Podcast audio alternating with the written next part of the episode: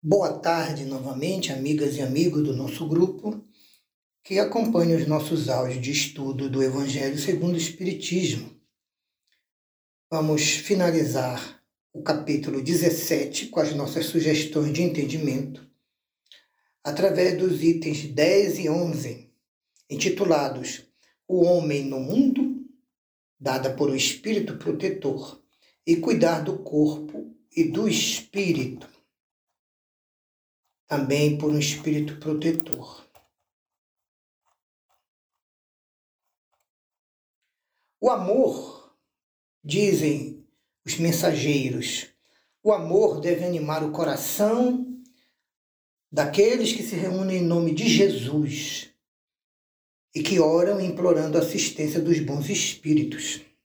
Então eles recomendam: verificai os vossos corações e as vossas almas se conservem em orações e vibrações elevadas durante as atividades espíritas. Elevai a vibração para conectar com os bons espíritos, a fim de que eles, encontrando em vós o pensamento elevado, possam lançar a semente para germinar a caridade e a justiça. São condições para o trabalhador espírita responsável, sério. Mas, dizem os espíritos, não penseis que para isso é necessário que levar, leveis uma vida mística, recolhida, afastada da sociedade. Não. Vivei como os homens da vossa época, com os costumes e hábitos da vossa época, como vivem os homens da vossa época. Buscai vossas necessidades e até algumas frivolidades normais da vida, mas fazer, fazer isso sempre com o sentimento de pureza de coração, ou com boas intenções de edificação e reeducação dos irmãos, que possa santificar as vossas atividades. Todos vivemos em contato com irmãos de naturezas diferentes de gostos diversos. Não vamos chocar a nenhum dos nossos irmãos. Sede então, recomenda o espírito missivista, sede joviais e ditosos, mas que seja a vossa jovialidade, a vossa alegria, o vosso caráter de extrovertido, baseados em uma consciência limpa, e a vossa ventura seja aquela do Filho de Deus, herdeiro do Cristo, herdeiro dos céus, que está sempre trabalhando e procurando merecer entrar na posse da sua herança. Não consiste então a virtude em assumir o homem aquele aspecto exterior severo, sombrio, nem em repelir o homem os prazeres normais e naturais que a sua condição humana permite. Isso não é virtude. A virtude precisa que dediquemos os atos de nossa vida a Deus, ao Criador. E que em qualquer ato de nossas boas obras, seja no início, seja no final, estejamos sempre conectados pelo pensamento a Deus, a Cristo e aos bons espíritos. E peçamos a bênção do Pai maior, do Pai Criador, para todos nós, para os nossos semelhantes, sem nunca esquecermos a gratidão para com Cristo e para com Deus. Em tudo então que fizermos, oferecer, ou devemos oferecer a Deus remontando a fonte de todas as coisas, para que nenhuma de nossas ações deixe de ser purificada e santificada pela presença, pela lembrança e pelo conteúdo ligado ao Pai Celeste, que nós chamamos Deus. Então, a perfeição está na prática da caridade mais pura e das virtudes e qualidades cristãs. Porém, esses deveres de caridade alcançam todas as posições sociais. Precisa então o homem viver em relações, porque ninguém consegue fazer a caridade quando vive isolado.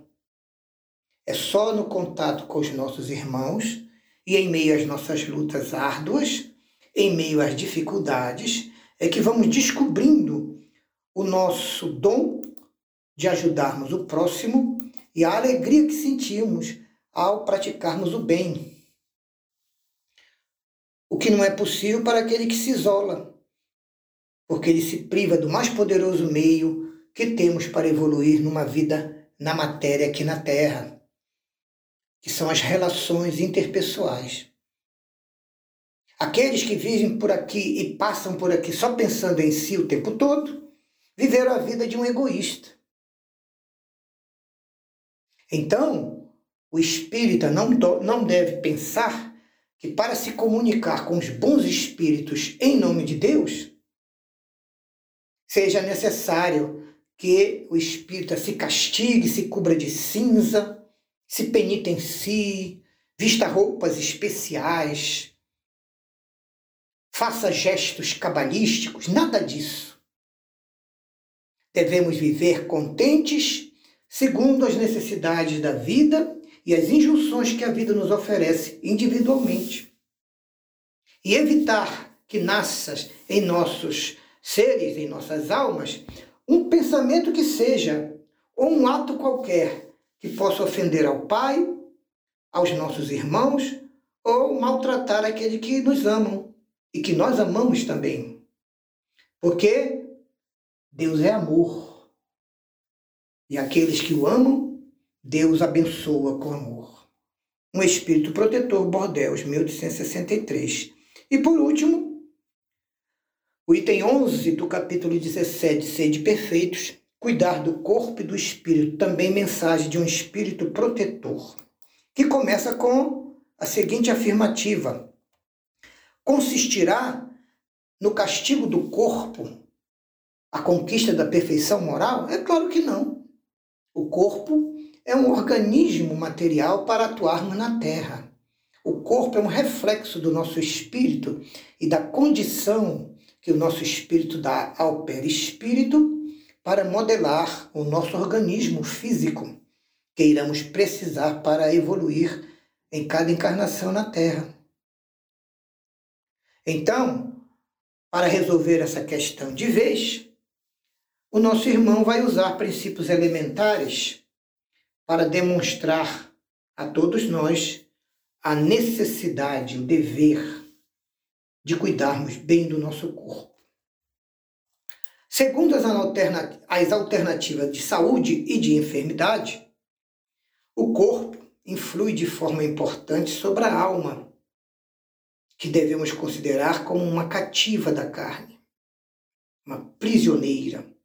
Entretanto, a alma influencia muito, e se ela for consciente, ela comanda as necessidades, desejos e as naturais injunções do corpo. Para que a alma evolua e chegue a conceber as ilusões da liberdade, ela precisa de um instrumento sadio, saudável, disposto e forte. Então, o seu corpo tem de viver com saúde, com disposição e com força para os seus trabalhos na Terra. Dois sistemas filosóficos vigoram, filosófico-religiosos. O sistema dos ascetas, dos filósofos que se retiram, que vivem em florestas, em cume de montanhas, sentenciando e maltratando o seu corpo. Outros que estão no outro extremo, os materialistas, que não dão valor nem cuidam de nada do corpo, só querem gozar dos prazeres e das quedas morais que sua alma ainda se compraz em viver. Ambas são duas violências igualmente insensatas, diz o nosso irmão. E ao lado desses dois sistemas extremos, há a grande e numerosa tribo dos indiferentes, que nem têm convicção e nem possuem paixão. Aqueles que são mornos no amar e avaros no prazer. Em nenhum desses casos há sabedoria, nem há a verdadeira ciência de bem viver. Então, esse grande problema de como vive o espírito encarnado no mundo, de acordo com os valores das suas consciências e da sua alma, esse problema ficaria sem solução se o Espiritismo não viesse nos demonstrar e comprovar as relações que existem entre o corpo e a alma, ensinando em sua doutrina que, por se achar em independência mútua, toda alma encarnada precisa cuidar do corpo que está ocupando, como uma inquilina que precisa cuidar do imóvel onde mora durante algum tempo, porque depois terá que devolver o imóvel para a verdadeira proprietária, que é a terra. Então, recomenda-nos o Espírito protetor: amai a vossa alma, porém cuidai igualmente do vosso corpo, que é instrumento dela para evoluir. Desatender às necessidades que a própria natureza indica ao nosso corpo é desatender também as leis da natureza e as leis de Deus. Nem devemos também castigar o nosso corpo pelas falhas morais, pelas quedas morais que é a nossa alma que produz, que nos induz a cometer, e pelas quais o corpo em si mesmo, a carne, não é responsável. Por acaso alguém se torna mais perfeito martirizando o seu corpo? Em vez de se tornar menos egoísta, menos orgulhoso, menos vaidoso, mais caritativo, mais moralizado, mais reformado moral e espiritualmente, mais compreensivo e tolerante, oferecendo amor a Deus e aos seus irmãos semelhantes ao próximo.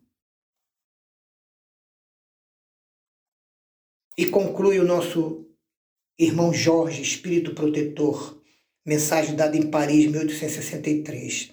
Não, meus irmãos, a perfeição não está nesse sistema. Ela está nas reformas morais, porque deve passar o nosso espírito. examinemos os desejos do nosso espírito. equacionemos os prazeres que a nossa alma ainda está presa por agrilhões das vidas pretéritas.